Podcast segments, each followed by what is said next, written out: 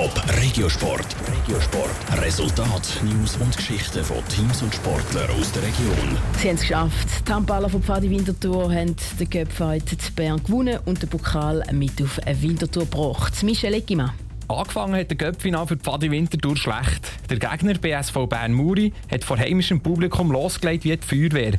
In der ausverkauften Halle mit 2800 Zuschauern hat die Berner schnell mit vier Goal geführt.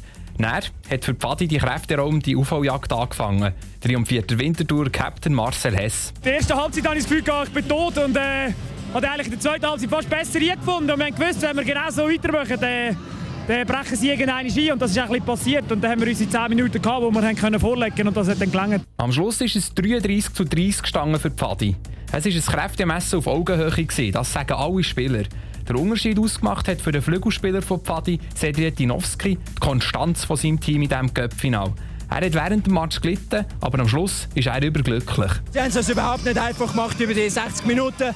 Aber äh, wir haben es eigentlich das erste Mal seit längerem wieder über 60 Minuten unser Konzept durchgezogen, unser Spiel nach vorne abpeitscht. Und äh, das hat dann am Schluss den Unterschied ausgemacht. Schon vor zwei Jahren hat Pfadi gegen Bern Muri im Finale triumphieren Schon dann in einem knappen Spiel. Umso schöner bei diesem Sieg ist der Zeitpunkt kurz vor Weihnachten. Für den Trainer Adi Brünker war immer klar, gewesen, wer am Schluss den Pokal in die Höhe stemmt. Für ihn ist der Göpsieg definitiv ein verfrühtes Weihnachtsgeschenk. Schön, das kann man sich nicht wünschen.